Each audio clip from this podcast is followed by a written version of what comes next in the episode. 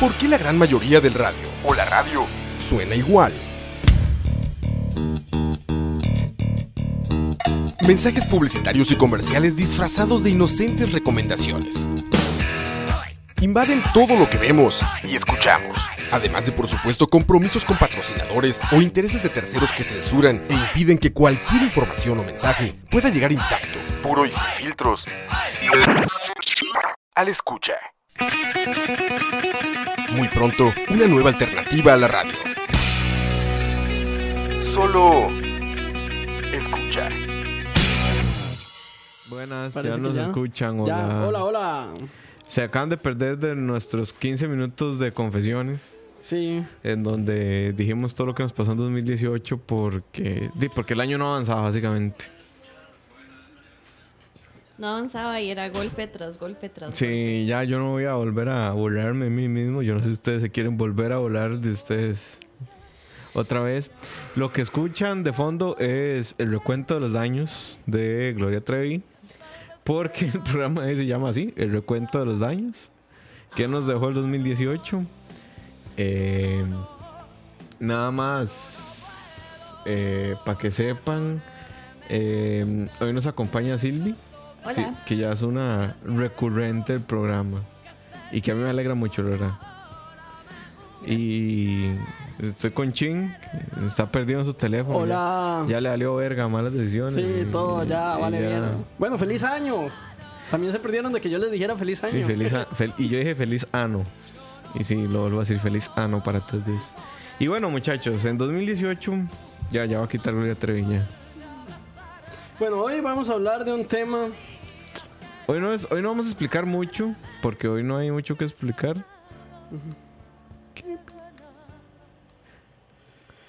eh, Em. pero básicamente vamos a hablar de qué pasó en el 2018, qué nos espera en el 2019 y cuál es el motivo de nuestras vidas, por qué estamos acá, cuál es el Eh, significado de todo. Oh, wow.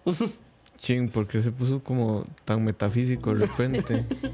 ya, ya volvimos a nuestra cancioncita habitual. Eh, vamos a ver, empecemos. 2018 empezó fuerte, fuerte, fuerte, con el fallo de la corte. Que fue Que hoy. fue hace, exa- exactamente hace un hoy, hace un año. hoy hace un año, shit hit the fan y de ahí en adelante Todo se despichó. todo se despichó.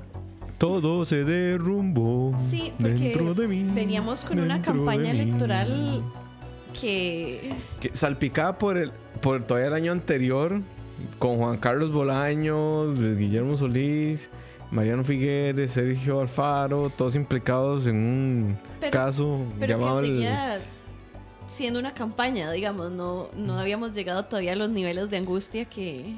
todavía no todavía no teníamos pruebas, eso es muy importante hasta que de ahí llegó Emilia Navas y hizo un despiche. O sea, mae, solo para que entendamos un toque, el cementazo fue a- estaba latente hace un año. Para mí el cementazo ya se siente como los casos de corrupción del 2004. Ah, bueno, eh, perdón, dije Mariano Figueres. Mariano no fue como foco de atención, fue Celso Gamboa y Jorge Chavarría. Ambos ahora exfuncionarios del Poder Judicial. Bendito Dios. Bendi- Bendita Emilia Navas. Bendito bueno, Emilia. entonces el 2018 nos recibió con eso. Con eso, pero inmediatamente después, hoy hace un año, la sala constitucional nos decía, eh, no, no fue la sala, la, Corte sa- la Suprema- Corte la Corte Interamericana de Derechos Humanos nos decía, playos, cásense. O sea, literal. Era ese el mensaje. Y Costa, Rica, y Costa Rica dijo, bueno, está bien, juega. Algunos La mitad de Costa dijimos Rica. eso. Sí, sí. Otros, mae, y no. La respuesta definitiva vendría en noviembre. Sí, noviembre fue. O octubre. No fue noviembre. No me acuerdo. En Muchos meses después. Sí, diez meses después, la sala constitucional dijo, sí, playos, cásense. Y entonces To- ya... todavía no, pero eventualmente cásense. Sí, en abril del 2020 ya. Mayo. Mayo 2020 ya. Y lo que me gusta es que como el tema está resuelto, no importa lo que pase en la Asamblea Legislativa, ya no se va a seguir hablando de eso porque... Y ya nadie está como intentando siquiera legislar en el tema. O sea, ya como que No, y entendieron sería- que es una batalla perdida. Sería una pérdida de tiempo. Sí, he escuchado comentarios eh, de los sectores conservadores diciendo, sí, sí, vamos a regular las uniones civiles y con eso las sociedades de convivencia y con eso ya y bla, bla, y no tiene por qué llamarse matrimonio, pero por dicha, tan La resolución es clara. es clara en que cualquier, Matrimonio, cualquier punto. figura que no sea la misma para todos es discriminatoria. Bueno, Entonces, y Un saludo a Manu que dice que nos está escuchando. Un beso. Un abrazo, Manu, te amamos. Y algunas de las varas ahí que, que pasaron por este golpe, por este fallo de la corte. Fue, el fueron varias ascenso. cosas, ¿verdad?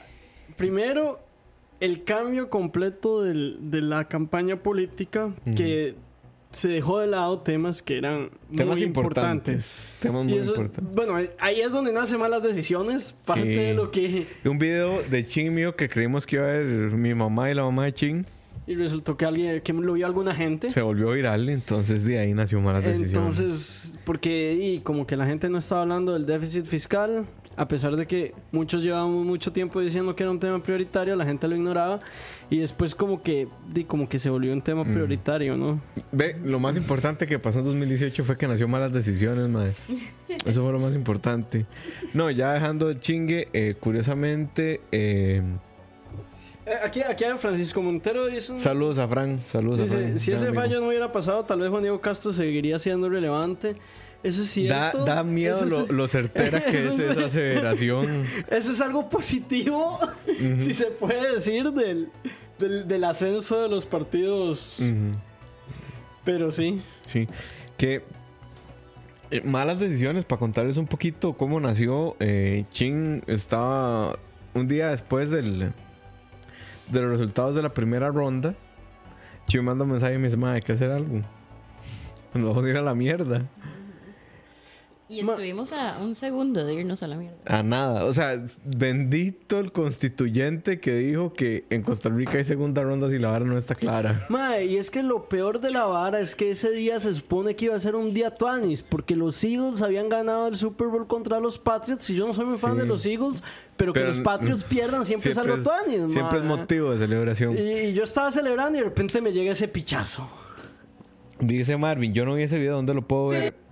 Lo puedes ver en el Facebook de Chin y en mi Facebook. En algún. O sea, te puedes meter en el Facebook de Chin o el mío y te metes en los videos de los Facebook y ahí están. Es mega público. Y yo no sé por qué a la gente le hizo tanta gracia y. Y- O sea, sí lo vio mucha gente, curiosamente. pero sí, básicamente era, no- era di, nosotros hablando de... De qué es el déficit ¿Y fiscal. por qué nos va a llevar puta si no hacemos algo del déficit fiscal? Y después de eso, eh, bueno, antes de eso, perdón, Juan Diego Castro era nuestro posible presidente electo. A mí, a mí a veces se me olvida que Juan Diego existió. O sea, como A que... todos, yo Que, creo. que, que, que fue... Y que estuvo tenemos de fan de primero en las encuestas en algún momento. Chin, tenemos ¿Se fans de los Pats aquí. Sorry ahí, man. Sorry. Eso es normal en Costa Rica, que hayan fans de los Pats en realidad. Yo le voy a Green Bay y Chin le va a San Francisco. Bueno. Desgraciadamente. Han sido años duros. Pero sí, esa fue la primera amenaza. Y si ustedes recuerdan, eh, todo estuvo muy mediado por Opol y este sentimiento de caos que lograron generar como en todo el país, ¿verdad? Entonces estaba Juan Diego Castro con posibilidades altísimas de llegar al poder y el segundo contendiente era Álvarez de Santi. Jesus. O sea, y todas las encuestas de Opol no, decían, pero- si Álvarez de Santi y Juan Diego Castro son los de segunda ronda, gana Juan A mí no Castro. me importan las... A mí, bueno, yendo en retrospectiva, claramente me vale un carajo las encuestas de Paul. Roa le lanza un reto, Chin dice, Dolphins, hold my beer. Pero... Pero no era, no, era, no era la única casa encuestadora que estaba dando esos resultados. O sea, era preocupante Era esa tendencia. sí. Y, y yo recuerdo, digamos, a ver, tampoco es que Charlie era como. Mi Charlie nunca, ah, vamos a ver, no era la- nuestro señor presidente, Ni siquiera nuestro voté por él en primera ronda. Yo, yo- ¿Ustedes se imaginan esa reunión como de Rodolfo Pisa y Carlos Alvarado? O sea, el sentido como paternalista que tuvo que tener Pisa, sentarse con un mae que tenía posibilidades de ser presidente, que tenía menos de la mitad de trayectoria de él y decir, negociemos porque el país se irá a la picha. Sí. Y por dicha lo hizo, porque Pisa perfectamente pudo haber hecho como todos los demás y salir corriendo a la otra acera A pedir un puesto fácil. a pedir Sí. un puesto fácil y ahí yo creo que simplemente nos despichamos. Sí. Y bueno, eh, agradece- yo, yo sí le agradezco a Pisa su sentido Pero patriótico bueno, de el punto momento, es pero que bueno. yo recuerdo antes del despiche de la sala, de, de la sala no, perdón, de la corte, ver la lista de candidatos presidenciales y decir, "Di, ay perros, aquí no hay por dónde persinarse. Es que yo recuerdo y yo veía y yo decía, ma, es que vamos a ver, el, el gobierno, yo, yo decía algo, el gobierno de Guillermo ha sido medianamente bueno. Después, los hechos me han demostrado que no ha sido mediano, o sea, que no, nunca fue medianamente bueno. Pero yo decía, bueno, voy a votar por Carlos porque su agenda social está interesante, su agenda económica está en línea con la de Toño y la de Toño no me parece mala. Pero bueno, todo un tema. O sea, yo tenía un problema con Álvarez de Santi muy serio que era que yo sentía que el que Álvarez de Santi estuviera en la presidencia iba a generar conflictos de intereses en muchos apartados, digamos, en los alquileres del Estado, en el tema de, De la explotación agrícola en, en territorios rurales. Pero el que yo sopesé más era el tema de cómo iba a manejar Costa Rica sus relaciones bilaterales con Panamá, teniendo un presidente que había mandado al Estado panameño. sí. Eso era lo que a mí No, más y- me, me- me decía Pero como, más "Ma, allá de eso, pero a ver, a ver, el problema de Santi para mí siempre fueron sus conflictos de interés. Pero más allá de eso, si vos me hubieras puesto a Juan Diego Castro de un lado y a De Santi, o a No. Fabricio y a De Santi, ma, a las 5 de la mañana estoy cantando el corrido de Don Pepe. Así es, Y voy corriendo es. por todo el país con una bandera verde y blanca. Yo hubiera hecho lo mismo. O sea, yo, o sea, que como que no quepa la duda, yo hubiera hecho lo mismo entre Santi y John Vega y de Santi, dijo Castro, de Santi y Fabricio Alvarado. Eh, Otto Guevara sepultó su carrera Totalmente. eh, en buena hora. A mí me alegra, la verdad. Sergio Mena tuvo posibilidades de no sepultarla y cada vez. Y cada vez que abría la boca la No, y, y sepultaba. toda- todavía insiste. Ca- Pero cada vez que habla es. eh, O sea, cada vez que veo a Sergio Mena, eh, cada vez es, es como peor, digamos. Sí, pero fue, fue una elección complicada. Yo mi voto no lo decidí como hasta los últimos, o sea, últimos Ahora, cinco días. Sí, Ahora- yo, yo mi voto sí lo Sí, tuve yo no. decidido un poco antes, como, como 15 días antes. Eh, yo me senté a leer todos los planes de gobierno y a mí lo que me movió a no votar por PISA fue su agenda económica, que yo decía, mae, está bien liberal el asunto, yo no soy tan liberal, ¿verdad? Y pum, segunda ronda así, autogol, tómelo. Con chanfle y la Ahora, vara. ese- ese- estamos hablando de la primera ronda, ¿verdad? Porque Mm. la segunda ronda yo definí mi voto En un 0,001 segundos después de Yo vi los resultados. yo, yo no sé si a ustedes les pasó. Yo vi los resultados de, digamos, de la elección y yo dije, picha. Fabricio presidente. O sea, yo pensé eso. O sea, literal, dije, verga, man. O sea, Carlos está atrás por no tanto, es un 2%, pero en segunda ronda eso no importa. Es la mitad de los votos más uno y el que gana, gana. Y yo decía, madre, Fabricio Alvarado presidente. Digo, yo no tengo nada personal en contra de Fabricio. Yo ni siquiera lo conozco. Pero sus ideas, yo sí tenía mucho en contra de sus ideas. Entonces yo decía, ay, mae. Yo, yo tuve dos momentos. Cuando salió el primer corte, que eran Fabricio y De Santi, que me puse a llorar. O sea, ya, esa fue mi reacción. Yo estaba contando votos en ese momento. Yo estaba de fiscal de Ah, mesa. Estabas ahí. Ah, yo estaba así, momento, así full acción, digamos. Y yo Y- estaba contando yo, y. Aquí hay, aquí hay un comentario interesante. Dice Luis Andrés Zulate que Pisa sí se fue a buscar al que, al que le diera el mejor puesto. Puede ser. A ver, Eh, yo no lo descarto, yo no lo descarto. pero eh, yo quiero creerle a Pisa que, que en No. su momento él decidió que la mejor opción para el país. Yo no Porque él envió, él envió dos cartas. Sí. No, yo- Él- él- de hecho, PISA publicó su lista de temas, digamos, de intereses puntuales. Y eso se lo envió a los dos candidatos y con los dos candidatos se sentó a hablar. no, y la otra es esta. A ver, eh, Pero al Pero, final la decisión en- fue en sesuda. O sea, O sea, pero en, en algún momento, en algún momento de, o sea, antes de que Pisa le diera el apoyo a Carlos Alvarado, yo estaba casi seguro que el pr- próximo presidente de este país iba a ser Fabricio. Sí, yo O sea, yo veía toda la gente dándole el apoyo a Fabricio y no veía a Carlos Alvarado saliendo de esa.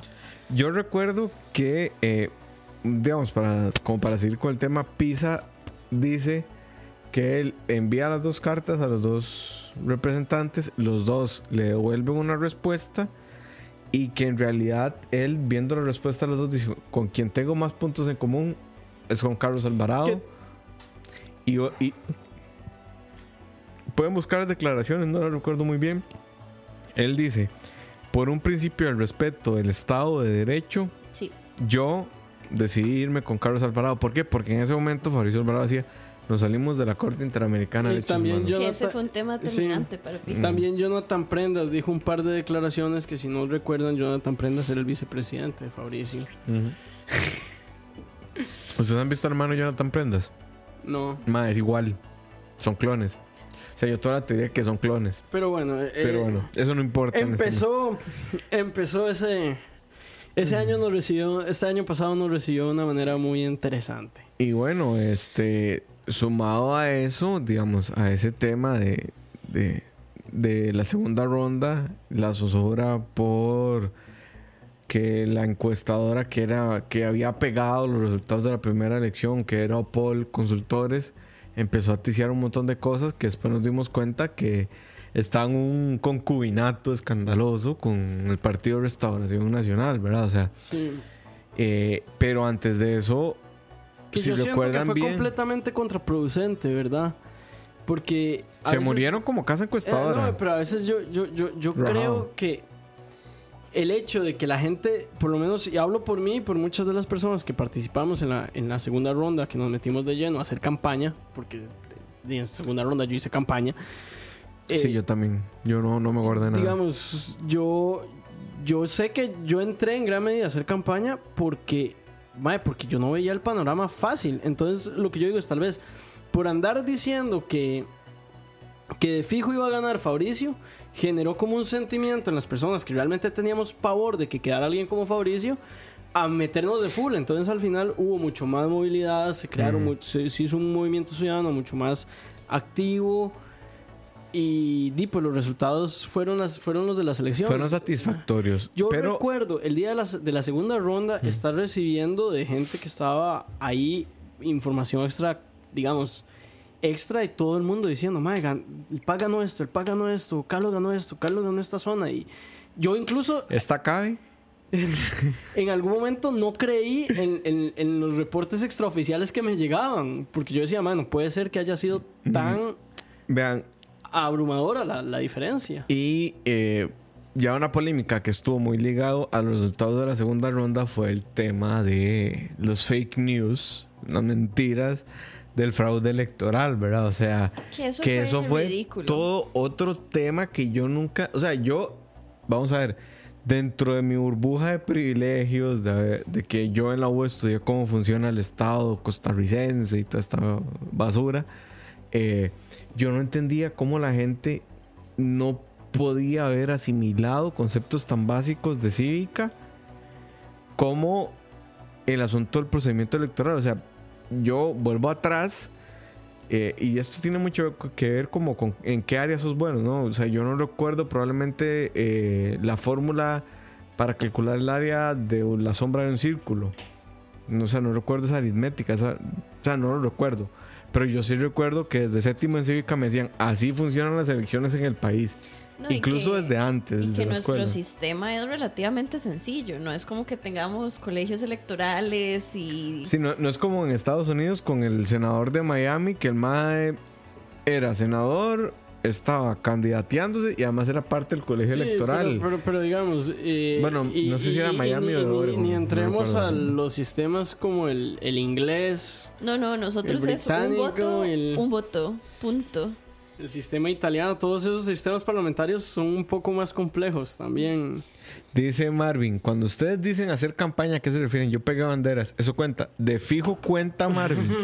Pero eh, no sé por qué Chin, bueno, Chin siempre ha sido muy vocal en, en redes sociales. Nos volvimos como más vocales con ciertos temas. Sí. O sea, No, de- yo también pegué bandera. mae. no, yo, o sea, vamos a ver, yo era fiscal y demás, y yo en, en tiempo electo, en tiempo, digamos, de laboral no podía hacer nada, pero yo salía del brete y era empezar a buscar cuánta estupidez hubiera dicho Fabricio Alvarado para es- ma- spamear a todo el mundo y decir, Mae, este, esto dijo este Mae, ¿usted está de acuerdo con esto? Entonces empezar a generar debate, em, en general ser como, como, no un vocero, porque uno nunca es vocero de algo, sino es oficial, pero era más como defender muy vehementemente sus posiciones, ¿verdad? Y yo sé que, por ejemplo, a mucha gente, eh, por ejemplo, Silvi, que es de una rama más liberal, le costó, o sea, la decisión por Carlos era fácil, pero no, o sea, decantarse por Carlos era fácil, la decisión no era fácil, Sí, eh, digamos, era todo un tema. de mi lado yo no hice campaña, no Mm. puedo decir lo mismo que ustedes. Sí me puse súper vocal en redes sociales, pero no fue una cuestión de voten por Carlos. Mi tema fue Voten en contra de Fabricio. ni siquiera, o sea, de hecho no hice campaña ni en la primera ronda, porque como les dije, mi voto lo decidí muy al No, final. igual yo en la primera ronda. porque por mis posiciones yo voté por Pisa e incluso me costó mucho votar por Pisa porque votar por Pisa significó para mí eh, no votar por alguien que representara mis eh, ideas sociales, ¿verdad? Sí, sí. Porque es un partido conservador al We fin y were, al on the, cabo. we were on the same track here. Este, y ya para la segunda ronda yo estaba absolutamente devastada, digamos, porque estaba un fanático de un lado y bueno, el PAC que la verdad... eh, Vamos a ver, no- seamos honestos. El gobierno de Luis Guillermo Solís fue un gobierno muy mediocre. Sí, no. Me y- encantaría no decir esto, porque y yo defendí mucho, A mí pero me está sorprendiendo positivamente. sí, a mí, a ver, a mí aquí se me pueden cagar mis amigos de, de ciencias políticas, en realidad para lo que me importa. Eh, pero yo le admiro mucho su estilo gerencial. O sea, le admiro mucho, si no funciona, no estorbe, maje. No, Pero no me bueno. importa dónde venga usted, si usted no funciona, va jalando. Pero bueno, eh, eso fue. Estamos hablando del 2018. Estamos hablando hasta eso fue febrero de febre- Estamos 2018. por ahí de, de- de febrero Ya vamos como marzo. por marzo, sí. como por marzo, Marzo, de sí. 2018. Fue un año difícil, compas. Ya tan perro. No, no, man. Fue un año duro. Yo entré al 2018 con 27 años y salí con 47. Sí, yo también. yo, yo podría decir lo mismo. Y bueno, luego de las elecciones, De las elecciones, eh, vino después el tema más peliagudo. O sea, más peliagudo que lo que acabamos de hablar. Sí, porque Eh, a ver, en las elecciones también creo que hubo una fragmentación más marcada, porque a ver, después de las eh, durante las elecciones se dividió entre las personas que creíamos en, en una sociedad inclusiva, que creíamos en derechos humanos, que creíamos en, en, en que Costa Rica no tiene que ser un país donde una mayoría se sienta envalentonada para odiar y discriminar a una minoría, que consideramos que eso es como básico pero resulta que parece que no lo es. Eh, pero ya eh, después vino una segunda etapa donde, donde el tema fue un tema económico y aquí se fragmentó más. Porque siento que está como la gente que ya estaba en contra del gobierno simplemente porque es Carlos Alvarado y, y no Porque superaron y no han superado todavía Porque muchos de ellos perder las elecciones. Un grupo es porque es PAC, otro grupo es porque no han superado las elecciones, perder las elecciones. Otro grupo, bueno, es un poco de todo en realidad, no es como que un grupo, un grupo, un grupo, pero, pero por ahí va la cosa. O- o- otro factor ahí es el hecho de que di, la gente que realmente no cree que Costa Rica deba ser una sociedad inclusiva con las personas sexualmente diversas, o en general con las personas diferentes, al, al, Puede agarrar sus creencias y. Ah, no, perdón. al, al imaginario social completamente sacado del trasero de lo que tiene que ser un tico, porque no es como que haya un fenotipo. O sea, no existe un ideal, un ideal de lo que es ser un tico, ¿no? Eso no existe. Pero eso digamos, es un mito. Pero la gente que se crea esa imagen y dice que, que los demás no, no tienen, que si vos no sos católico, heterosexual, eh, blanco, entre comillas, no sos tico y bla, bla, bla. Si no crees en Dios, no son. Sí. Si no crees en Dios, no sos tico. O sea, hay- hay un grupo... Solo quiero que lo sepas. Hay un grupo ahí que es así, que nunca va, nunca va a estar feliz con el gobierno, no importa lo que haga, porque este gobierno, eh, di, no sé sí ha sido tan vocal como, como esperábamos que fuera, pero definitivamente en el imaginario social sí representa esa visión, ¿verdad? Y bueno, antes de entrar al, al tema del déficit fiscal, eh, de la reforma fiscal, Ah, bueno. perdón, tuvimos como unos, in- unos entremeses divertidos. Don Edgar Mora diciendo que es ateo en un colegio. Eh, don Edgar Mora otra vez hablando del tema del, de, de los programas de afectividad y sexualidad.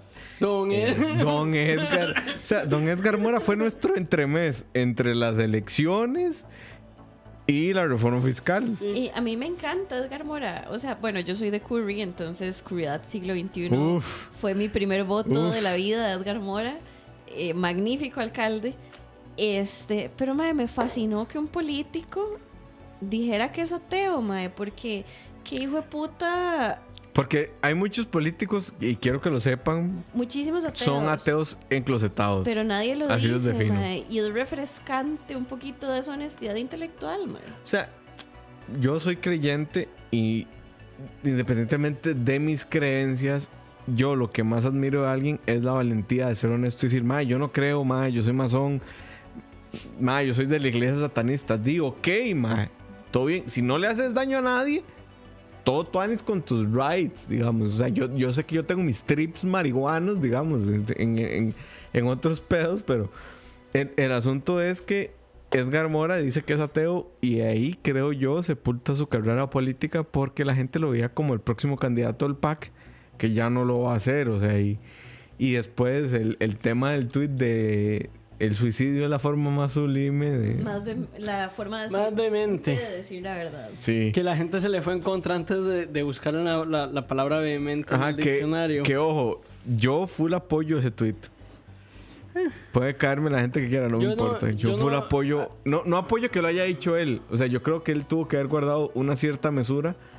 Pero yo podría mí, mucho apoyar esa, yo, yo esa no- hipótesis. yo, digamos, yo es un tweet que yo leí y continué con mi vida. Sí, a mí no me sumó ni restó nada y me pareció increíble que se armara tanto Sí. alboroto al respecto. Salma- Ah, lo llamaron a comparecer sí me parece que fue un tweet, una que fue una, una controversia innecesaria que el ministro se ganó. Pero vivimos en el país de las controversias Es innecesaria, innecesarias. eso y, vivimos, y vivimos en el mundo. Eh, y no voy a hablar de la corrección política, sino también vivimos en el mundo de la hipersensibilidad. O sea, ahorita cualquier cosa que digas, incluso malas decisiones, yo creo que ya ha ofendido a mucha gente, probablemente. Si se ha sentido ofendido por malas decisiones, por Sepa favor, que es nuestra un intención. Por favor, mándenos un 800. mensaje al 800. Nos vale. Dice Jeffrey Nara, y a Christian Bale le agradeció a Satanás por su globo de oro. Eso es cierto. Por su rol en? Vice, sí. Sí. Digo que. O sea, yo o for inspiration Es- es- to mae- play. es- no sé es- qué. ese de Jeffrey, ya lo, ya lo insulté yo antes cuando dije que los Pats y toda esa vara, Así es, mae. así Y es. Sorry ahí, eso pasa, man. Sí. Pero bueno, nuestro entremés se acabó en más o menos septiembre. Empezó el tema de la discusión. En septiembre yo. En septiembre se van a huelga los maestros. Ajá. No, pero venía de tentitos. Julio. Puede ser. Pero bueno, Agosto, julio. a ver, lo que pasa en, en esta, en esta, en esta, en el plato fuerte, por decirlo así, del año, es que por un lado está ese grupo que yo decía, que son todos estos intereses que hacen que, que esté en contra de Carlos por- porque está en contra de, de, de lo que... el- ni siquiera de lo que el PAC ha hecho, porque no ha hecho mucho. Bueno, sí ha hecho, pero mm, digamos, todavía hay cosas que, ¿Qué hacer? que hacer que uno esperaría que yo hubiera hecho. Pero, Dice Jeffrey que Ching está muerto para él. sorry ahí. Mae, mae, ya, yo soy de los Niners, mae, todavía, todavía estamos extrañando a Kaepernick. Puedes Pero- culpar a Donald Trump por sí, eso. sí, hueputa Donald Trump. Pero bueno, está, este grupo y después está el grupo de la extrema izquierda que simplemente estaba en contra del plan porque veían una agenda Yo, yo- neoliberal, que ya hemos hablado de que yo tengo muchos pro- Sí, problemas sí. con esa palabra, pero que la llamaban neoliberal y por eso estaba en contra. yo, bueno, en ese Sí, caso. me acaba de ver feo, pero yo ya he dicho varias veces que esa palabra no debería No, no, no. usarse. a- a- El, el- el neoliberalismo no existe. No, yo estoy completamente de acuerdo, pero si la gente lo usa, si la gente usa, tras de eso o sea, nos quitan a Garopolo. Hola. para que se lesione ma, en el tercer partido, pero bueno. Qué mamón. No, pero eh, más allá de eso, eh, a Cambronero le cayeron muy feo por un tweet que hizo gente de ciencias políticas que yo me... De tanta... De, de, prestarle tanta atención a tanta hora tan insignificante.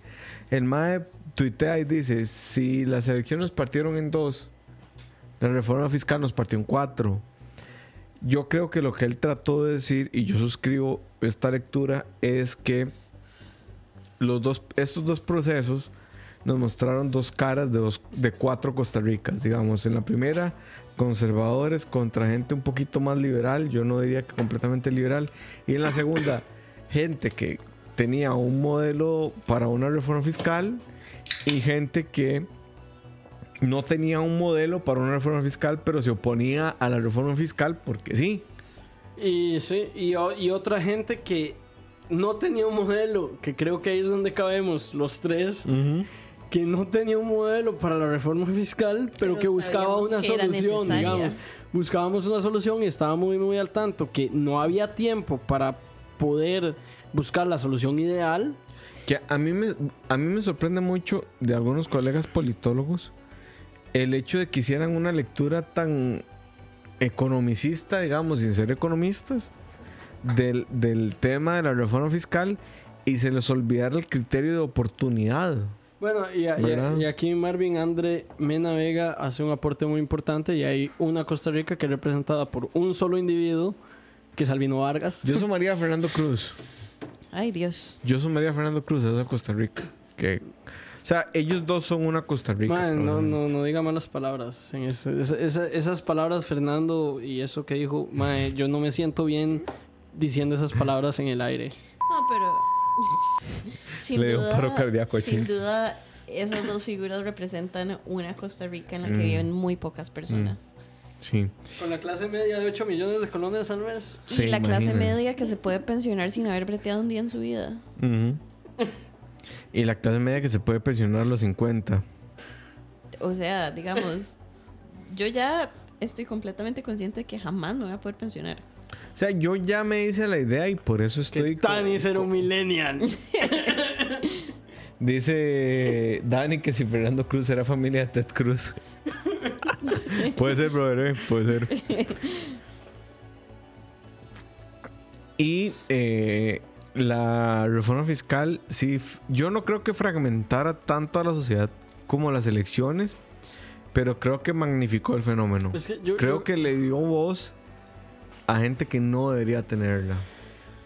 Así. Yo, No, no porque no se pudiera expresar, sino porque. Mois hablando de censura. No, no, no estoy hablando de la- eso. la- las palabras de Moiso se suscriben solamente por Moisés, no representan No, pa- vamos a ver. Voy, la voy a- posición ni de malas decisiones ni de No, no, voy, voy a explicar por qué, esta, por qué hay gente que no debería tener esta capacidad vocal.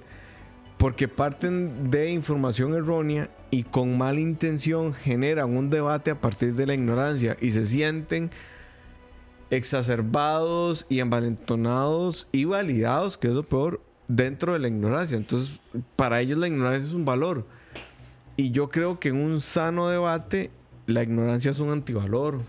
O sea, e- e- ese, e- el tipo de cosas como de para recortar, avancemos, no se ha pagado por otros temas, no porque se haya recortado, pero en el, si, o sea, si te sentabas a leer el proyecto de ley, no había un solo ápice del proyecto que dijera vamos a recortar los programas sociales, decía vamos a recortar el gasto corriente de los o sea, para mí, sociales. para mí lo, lo más increíble que leí del- de estos fake news de la reforma, para mí, fueron las personas que decían que se iba a poner un impuesto al ahorro porque se estaban se- eh, del 10% porque se estaba que no entendían la diferencia Sí. entre tener un capital y generar intereses, Entonces, básicamente. Básicamente lo que es lo que lo que la Después- gente está después diciendo, hablaremos o sea, un- un malas pero decisiones para, entre esas diferencias. para, pero- para dejarlo muy como muy muy rápido, lo que es- la gente está diciendo es que si yo ahorro 150 mil me iban a quitar 15 mil colones por el hecho de ahorrar. Y lo que realmente dice la reforma es que después de cierta cantidad de dinero que yo tengo ahorrado,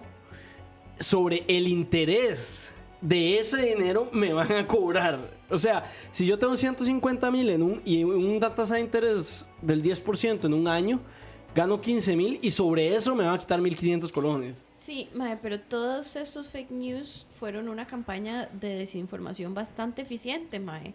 Súper eficiente porque logró paralizar la educación pública, logró poner a la salud pública en un 50%, o sea... O sea, estos hubo- fake, news cumplieron con su propósito, mae. Un montón de gente se opuso a la reforma Vamos a ver, a si, punta de si nos devolvemos en el tiempo, hubo gente que murió por el tema del fake news, gente que no se pudo operar. Hubo un literal atentado terrorista. O sea, un- ¡Preso político!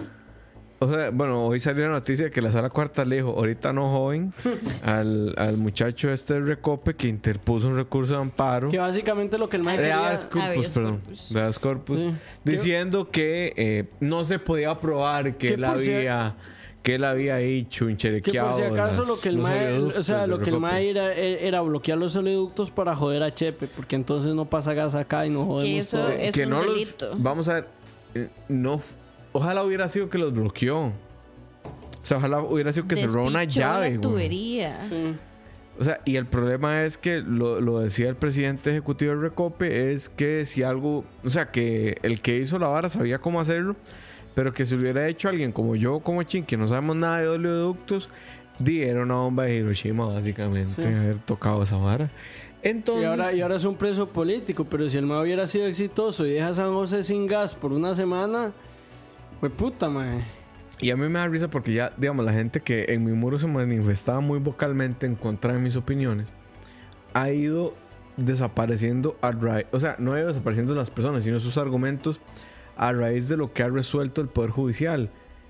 Como por ejemplo que sí, efectivamente, un funcionario de Recope de Citrahap fue él, Citrahap es el de Recope, no. No, Sintrahap es el de, es el de Habdeo. el de Habdea, ¿cuál es el de Recope? Ah, Bueno, que efectivamente un funcionario del sindicato de Recope fue el que atendió el oleoducto, que efectivamente funcionarios del Ministerio de Educación Pública participaron en manifestaciones no pacíficas y que efectivamente funcionarios de, que pertenecen al magisterio enviaron ladrillos y bombas Molotov al Ministerio Ministerio de de Hacienda. Digamos, o sea, Aquí, ya ahí se rompe. Luis Zulate todo. está diciendo que el hermano de un amigo murió durante la huelga porque no lo atendieron y le entró una bacteria. ah mae, qué Ma, lo sentimos mucho. Y esas son Dice Dani, y que hay un montón de gente ignorante tratando de hacer el mismo papel de Diego Delfino en redes. Pues yo en contra del Delfino no tengo nada, pero digamos, no es mi referente de periodismo en este momento, pero más allá de eso, sí entiendo el punto de Dani, de que A ver, de- con Delfino puedes diferir muchas veces, pero lo que él dice lo dice con sus argumentos. El- el- y él sostiene ver, sus posiciones ver, y para, las puede para hacer. mí, para mí, Delfino hace lo que un periodista tiene que hacer, que es. El mae dice: Yo llego a esta conclusión basándome en En esto, mi esto, esto, esta información que la saqué de esta, esta y esta fuente. De ahí, si estás de acuerdo con la conclusión, si estás de acuerdo con Delfino, si te cae bien, te cae mal, si opinión Eso, es otro, buena, eso pasa es otro tema. tema. Pero el tema de no. él, como, como un periodista, me parece que, que el medio sí viene a aportar más de lo que quita. Sí, sí, sí, yo, yo creo eso, independientemente, como les digo, de mis posiciones. eh, O sea, no, no puedo decir que Delfino, por ejemplo, No- es un El Mundo CR, que para mí ese medio no debería existir. sí. Eh, dice Manuel Moji- Mojica, las soluciones que recomienda el Relator Especial para la Libertad de Expresión, que es una instancia de la OEA, eh, dice que es apostarle a dar más herramientas informativas, transparentar la información, publicar más que el oficialismo. Sea más parece- proactivo y que alcance más canales medios para difundir información. Ah, un día podríamos traer a mano eh, para hablar del derecho a la información, porque la vez pasada hablamos de libertad de expresión, pero no de derecho a información. Mano Y es ese- experto en el Ese tema. me parece un tema increíble. Y aquí dice Dani, no es por el periodismo, sino porque la gente piensa que cualquiera puede hacerlo usando argumentos o información sin prueba. Eso Ese- estoy sí. Ese es completamente el de acuerdo con lo que dice Dani. Y arriba, Q. Cucaracha. Ah, cucaracha. Pronto tendrá que haber algún tipo de Gran solución nombre, si gran nombre, comprueba cucaracha. Que lo que usted dice es fake news. Eso, Eso ya existe. y, pero también es complicado porque arriba, no sé si fue él, pero alguien dijo como que si había algún tipo de proyecto para sancionar y demás. Y es delicado porque entramos en temas de libertad de expresión. Y es que lo otro es que, ¿qué tanto es un fake news, verdad? O sea, Hay, hay cosas que claramente son mentira. Pero Que en ¿qué español tanto- tiene una palabra muy bonita para los fake news. No recuerdo, pero es súper rimbombante. Pero por ejemplo, digamos, ¿qué tanto es fake news si yo simplemente no... No estoy defendiendo esto, pero digamos, si yo no entiendo algo, lo reproduzco mal, Exacto. eso, mm, o sea, Eso no es un fake news. Pero- Eso es. pero así, así nacen muchos. O sea, así nacen- Misunderstanding, ah, yo, yo me, yo me atrevería a decir que así nace la mayoría. O también pueden ser opiniones eh, a las que se llegó sin un método preciso. Digamos, tener dos más dos, pero Sí. de algún modo llegar a seis. Que, bueno, y siguiendo con. el- y volviéndonos al tema de la reforma fiscal, porque, el- digamos, las mentiras. El año pasado fueron un golpe fuerte Ahora, en nuestro país. Eh, la reforma. O sea, hay que. Creo que tenemos que dejar algo claro. Probablemente ninguno de nosotros tres hubiera aprobado el proyecto de reforma fiscal tal cual estaba Si- dadas si otras condiciones contextuales no dadas Sí. otras condiciones contextuales. Vamos a ver hay un tema de exoneraciones que no podemos obviar que están metidas que probablemente aquí no estaríamos de acuerdo.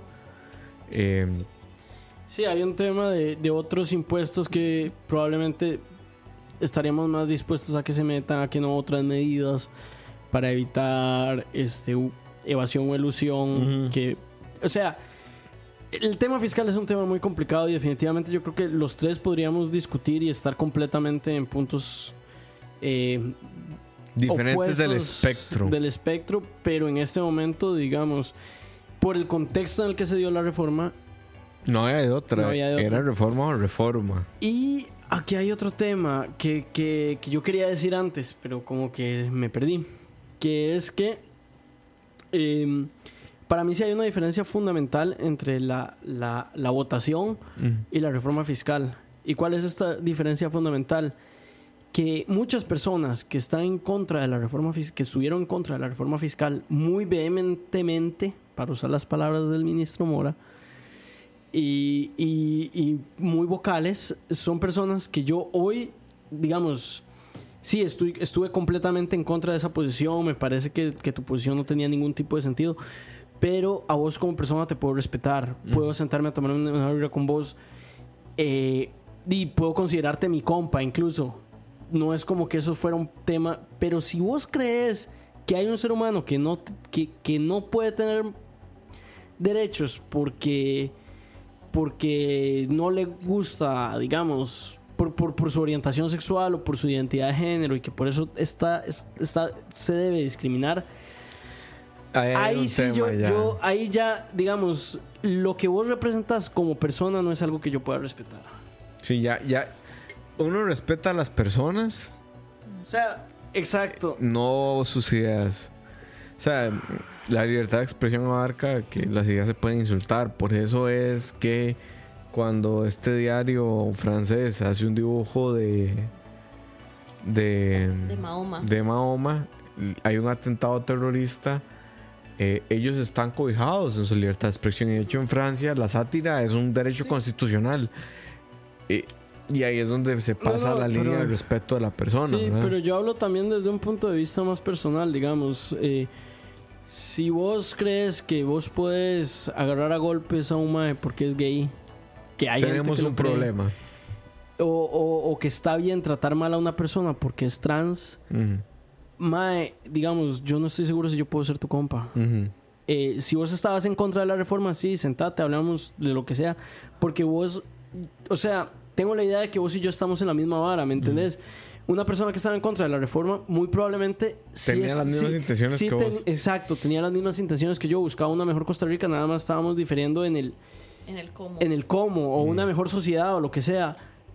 Que básicamente eso nos pasa a los tres. Los Exacto. tres tenemos posiciones bien diferentes. Exacto, pero si alguien ya está diciendo que la sociedad costarricense debería discriminar a un grupo de personas, mae, ya no es que Ya no tengo es una un diferencia tema de de- cómo, tengo una diferencia con tus ideas. Ajá.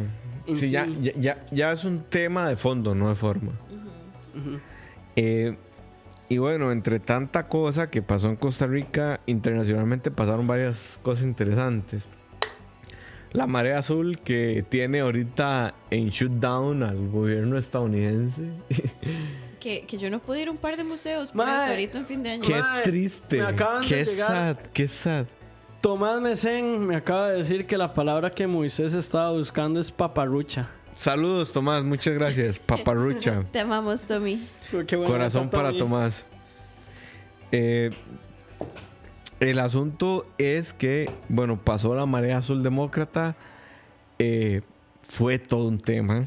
Eh, hicimos malas decisiones, lo recomendamos. Hace, Teníamos que haber invitado a Daniel Josefi. Sí, pero lo podemos volver a invitar.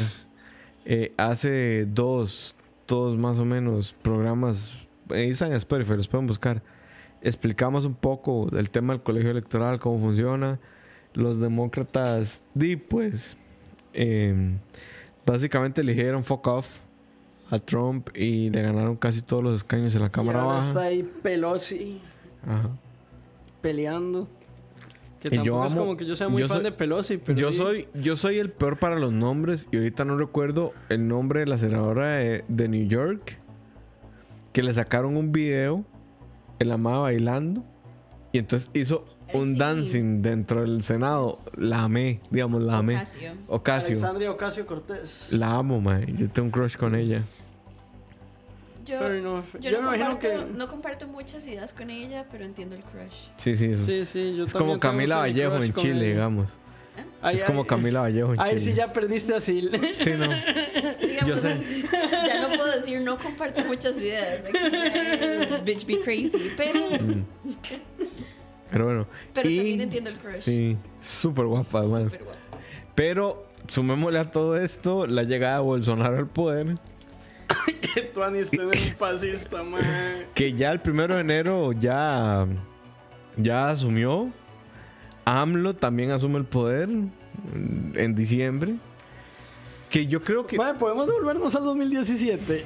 No, no, no, no, no quiero pasar por todo esto de nuevo, mae. No, que vamos a ver, AMLO dentro de lo que ha hecho, yo, vamos a ver, no podría criticarle falta alguna dentro de lo que ha hecho. Inclusive con el tema del aeropuerto. Yo te soy honesto, no, no conozco mucho de. No, no he leído tanto de lo que se ha hecho en México de diciembre acá. Digamos, te- Porque el MAE asumió hace un mes, mae. pero ha hecho como tres cosas muy puntuales. La primera fue detener el aeropuerto Carlos Slim, que lo estaban haciendo en una zona eh, fanganosa, tema ambiental y demás, como todo Ciudad de México, que si ustedes recuerdan, Ciudad de México es como un suampo gigante, pero y ahí está Ciudad de México. El aeropuerto más o menos lo iban a hacer ahí. Iba un 80% avanzado y pues AMLO hizo ahí una votación medio hueiza y al final no, no prosperó. Yo creo que todos deberíamos de estar trabajando en conjuntos para hacer una máquina del tiempo y vol- devolvernos al 2002 eh, y tratar de cambiar las cosas en Florida para que Al Gore quede presidente en vez de George Bush. Al Gore era presidente de Estados Unidos, era el voto popular. Bueno, eh, aquí, sí, de hecho Tommy me está poniendo en el chat algo cierto. México está teniendo desabastecimiento. Es todo De un tema gasolina por los en este momento. chauli, ¿cómo es que le dicen?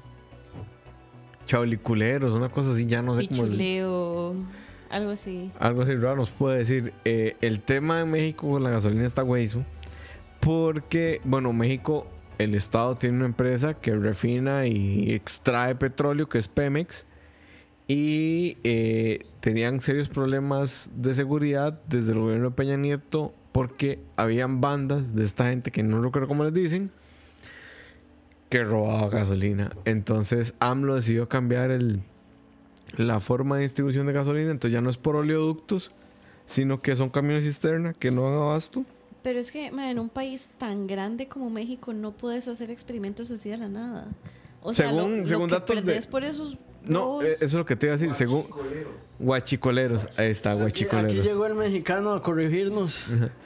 El asunto es que eh, México pierde al año, según estaba leyendo el reportaje de la BBC ayer, hoy, perdón, más o menos 3.100 millones de dólares por los guachicoleros. Y según cifras de AMLO, digamos que yo hoy, eh, no se habían, o sea, con las medidas que han tomado, eh, se han ahorrado como, mm, como 1.200 millones de pesos, una cosa así, que serán, el peso está a 20 dólares, entonces pone que serán como 500 millones de dólares, una cosa así, se han ahorrado. Entonces sí es una intervención importante, ¿verdad? Lo que no han logrado resolver a fondo es cómo distribuir la gasolina que no sea por un oleoducto. Pero esa intervención y esos resultados que obtenés, ¿cómo se traducen en la vida de la gente, mae? Porque el desabastecimiento tiene pérdidas mucho más grandes de lo que se puede recuperar. Que el desabastecimiento no es en todas las ciudades. En. Punta Arenas hay un lugar todo ominoso que te venden una pichinga de gasolina a 10 mil. Uf, Oh, wow. uf. Hay que irnos al puerto, mae. Hay que irnos al denuncien esa vara, mae. ¿Qué más pasó en 2018? Bueno, Teresa May no logró el Brexit en 2018. Al punto de que ya, se- yo creo que ella ya tiró la toalla y llegó a la Cámara de los Comunes con un documento que no hizo ella, que, Que solo hizo básicamente la Unión Europea. Y básicamente Y que es, no "Mae, pudo- o aceptamos esto, nos vamos a la picha. Y lo peor es que un pichazo de gente está diciendo, "Ey, vámonos a la picha. Sí, que diga, ese es el resultado de hacer campañas como Bolsonaro. O sea, Sí. es el resultado de dividir a la sociedad. Además de que este mae, Farange, mae, tiene como la cara de un mae que Pero nada Farage más... ya, ya renunció, ¿no? No me importa, ese mae nada más quiero golpearle en la cara, mae. O sea, y ni siquiera es algo político, nada más le veo la cara y es como, mae, usted necesita un golpe así como Como fuerte cierto en político cara. costarricense cuyo nombre no voy a hablar, pero tiene cara golpeable. Eh, Se me ocurren tantos. después, of the record, les puedo decir quién es, pero. eh, sí. todavía, todavía está Erdogan en Turquía. Macron tuvo sus, sus, sus A Macron tuvo sus chalecos amarillos Sus en chalecos 2018. amarillos. que todos, que digamos, para la izquierda suena muy bonito los chalecos amarillos hasta que te das cuenta de que el resultado eso es que ahora Marine Le Pen es el número uno en intención de voto en Francia. Mm. Entonces nos espera un futuro muy tuanis, compas. Italia, el fascismo subió, ganó. Eh, en España, Vox sacó 17 Vox sacó diputados. 17 diputados. a pesar- bueno, pero en España por lo menos Pedro Sánchez sacó a Rajoy. Que es algo. No, que Pedro Sánchez en dos, tres meses ha hecho 200 cosas más que Rajoy. Que Rajoy, a mí me, me gusta comparar lo que es como el Peña Nieto de España, mae. Nada más que Peña Nieto es guapo. Sí. Después sí. O sea, Peña Nieto es guapo. Totalmente. A mí me encanta. Me encanta porque es tan tonto, pero tan lindo. Como para ponerlo en un estante. Justo hoy estaba escuchando un podcast de unos mexicanos que hablaban del meme que le sacaron cuando salió una pantaloneta para hacer ejercicio con unas medias blancas como hasta Bueno, la lo que yo no rodilla. entiendo es esto. A ver, todos, todos, todos, todos estos países. Ah, la guerra comercial China Sí. USA tiene razón. Todos estos países que están eligiendo a fascistas, mae, les está yendo mal, o sea. No es un gran negocio sí, escoger el fascismo. O sea, es este hijo de puta, ¿cómo se me acaba de ir el nombre de este que me odia porque soy latino? Bolsonaro. el italiano. Ah, no sé cómo se llama. Eh, ¿Cómo es que se llama el fascista italiano? El de, el de, el no de sé Lega. cómo se llama. Eh, bueno, ahora me acuerdo. No puedo creer que se me haya ido. Bueno, es imbécil. Italia está, está hueso. Eh, eh, Estados Unidos está en la mierda. Estados Unidos Eh, está generando. Inglaterra está en la mierda. Estados Unidos está generando muchos empleos a un costo a largo plazo. Salvini, Salvini muy es el hijo de puta fascista este de mierda. Ok. A un costo muy alto está generando Estados Unidos muchos empleos ahorita. O sea, el déficit fiscal de Estados Unidos está. No, no podría calcularte cuántos ceros tiene ese déficit fiscal ahí. Madre, sí, pero cuando le preguntaron a Donald Trump, y esto es una cita the- no, no oficial, pero Dice Dani que llamemos al, al, al fascista italiano Mussolini. Pero bueno, como existe este reportaje que dice que, que, que porque ustedes, vos sabes que cada rato se liquean varas de la, de Casa Blanca que nadie sabe si son ciertas o no. Pero existe este reportaje donde Trump en un momento sí dijo, como "Oye, el déficit nos va a llevar el carajo, pero no me importa porque eso ya va a ser después de que yo sea presidente. Sí, lo cual estaría No muy, en línea con su pensamiento, Sí, digamos. Y sería muy en línea con la predicción de los Simpsons. Sí, sí, sí.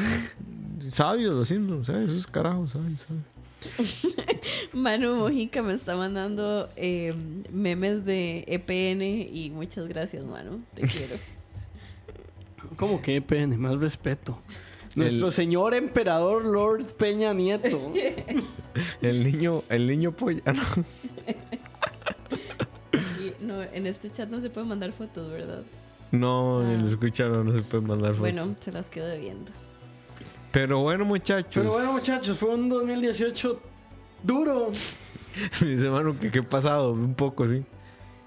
A nivel personal sí fue un, fue un buen año. A nivel político... No, no, yo, yo no quiero repetir un año como el año pasado. man. Es que qué bonitos esos tiempos en donde uno sabía. Vamos a ver, usted, cuando Uno Guillermo. sabía que no, que no iba a llegar que no nos íbamos a ir a la, a la verga, básicamente. O sea, que, que independientemente de quién quedara, vos puedes estar a favor, en contra de, de quien quedara, pero que el país no corrió una situación de peligro inminente como la que vimos en 2018, más que. No, y lo peor es que digamos... Ah, bueno, su- el, el Colón llegó a 600 por dos. Sí, cierto. Ese es otro tema. Qué bueno, no me quejo. Nos ganas en dólares y todo bien, pero. No, ese, y- ese, ese, ese fui yo insultando a Silvia de la cochina envidia. No, y a ver, yo no soy economista y Ching podrá corregirme en esto que voy a decir, pero sí he leído que el valor real, digamos, sin toda la intervención del Banco Central en los últimos años y demás, Andaba por ahí. Iba a hacer eso, Yo también leí lo entonces- mismo. Yo no, yo, yo, no- bueno, no tengo como las proyecciones para saber, pero sí te puedo decir que el compa ahorita cubero no es mucho de cambiar el valor. O sea, su escuela, la, la escuela del presidente del Banco Central es de tratar de mantener el valor dentro de lo que realmente es y no. Y no. Ah, bueno, firmamos letras del tesoro. No, qué año, no, man. No las seas, no letras seas tan verga, sea, y, y ya las, ya las ¿Cómo no nos morimos, man? O sea, ¿cómo seguimos No, pero vivos? es que lo peor, mae, lo que te iba a decir, digamos. Yo, digamos, como que en mi imaginario no era solo Costa Rica el que, el que siempre era como, madre, estoy de acuerdo, no, pero el mae que está ahí no es un imbécil que va, que no es un imbécil o un hijo de puta fascista que va a mandar todo el carajo.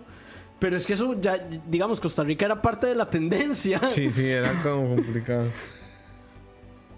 Dice Dani que él solo sabe que el tipo de cambio que Amazon es un toque de media. En efecto, el tipo de cambio de Amazon está a 640 colones. Para que lo sepan. ¡Tuanis! Em, Pero sí, así. ¿A- algún ¿Qué año? ¿Qué año? para 2018. Ah, bueno, nos. Di, nos Eh. sacaron en el mundial en la primera ronda. Nos fue ni, ni para qué ir. fue Para qué ir, a- puta machillo, mae. pa' qué ir a Rusia, digamos, a, a, a, beber Mae, vodka. mae, eso fuimos. Mae, casi le sacamos un empate a Brasil, mae. Perdimos los tres partidos. No, ganamos, ganamos el tercero, ganamos weón. el tercero. La única vez que hemos perdido el los tres partidos fue en Alemania Qué 2006. humillación. Sí, sí, no, que para olvidar. Los Celtics no Que- ganaron que en los. el 2006, los mae. Celtics no ganaron la NBA, mae. Ya, Que en o sea. el 2006, siga- bueno, es que yo soy fan de los. en el 2006 Celtics. Costa Rica fue el peor, el peor equipo Del mundial. mundial que sobrevivió al mundial, porque había un, ah, un equipo que le fue peor, que fue Serbia y Montenegro, pero en medio mundial se dividió el país entre Serbia y Montenegro. Montenegro. Entonces fuimos el único equipo que fue mal y sobrevivió al mundial. ¿Qué más pa... Uf, ¿Qué año el 2018 por el amor a Cristo? Se lesionó Garapolo, mae. Eso vale, picha. Que a nadie le importa. Como lo mismo que no los Celtics no ganaran, digamos, la NBA. Sí, yo le voy a los Celtics. Saprisa perdió la final. Saprissa mae. perdió la final, mae. Yo estaba ahí, Aquí acaba de poner Luis. Luis Andrés. Heredia quedó campeón. Que es peor todavía. Qué espe- mae, al chile, al chile. Yo creo que lo que duele no es que Saprissa haya perdido.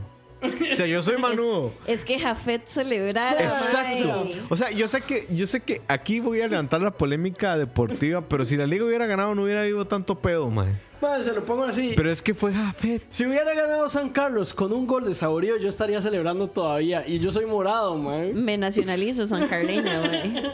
Y fuertes palabras.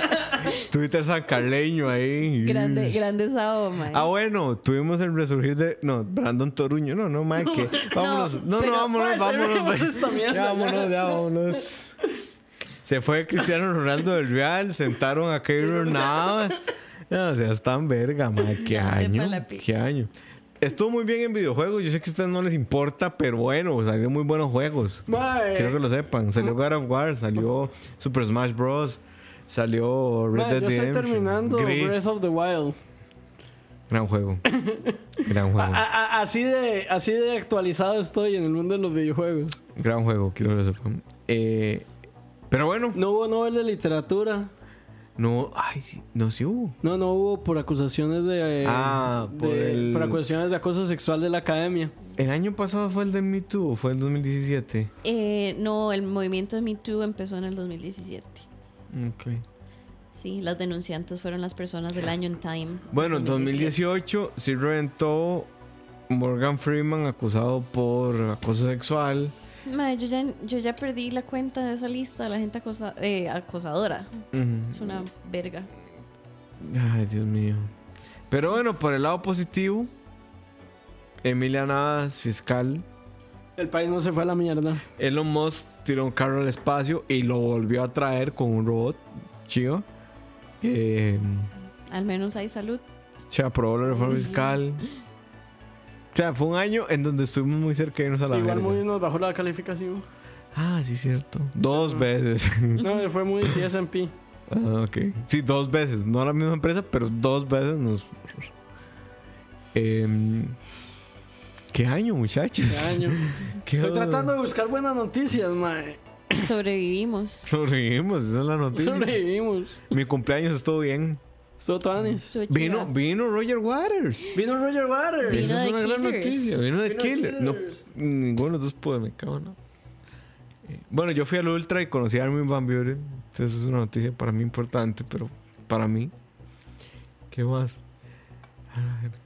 Complicado. Bueno, el año pasado México elevó el caso del aguacate a la OMS. Quiero que lo sepan. O sea, ya empezamos ese proceso, ¿verdad? Con total justificación, Mae. Espero que ganen. Gracias. Dice Jason, yo conseguí trabajo, pero ¿quién cuenta las cosas importantes? Jason, felicidades. Felicidades. Este, este aplauso es para, Escucha. este aplauso es para vos. Felicidades. Yo también Jason. conseguí trabajo, Muy mae. bien. Yo también. Mirage en vivo, Moiso. No, no, no fue Mirage, estaba en el Ultra. No, no, no fue, no fue ese tour. Pero Mirage es buen, buen disco. Conocedor Luis. Eh, y bueno, ese fue Malas Decisiones. Primer episodio, segunda temporada. La próxima semana vamos a hablar de un tema que está en boca de todo el mundo.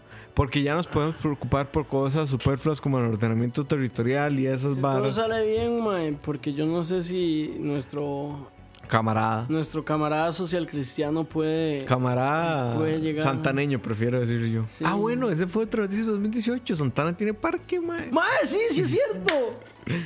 Eso sí es un eso sí es un éxito, mae. Tienen que venir, está muy bonito. Pero a sí, cachete. entonces vamos a vamos a tratar de traer al al, al compa A nuestro primer invitado, a un Fito. pero yo creo que por cuestiones de horario va a estar difícil. Está difícil, está difícil. Pero bueno, po- podría venir. Pero podría venir. Evidentemente podría venir. Eh, invitamos.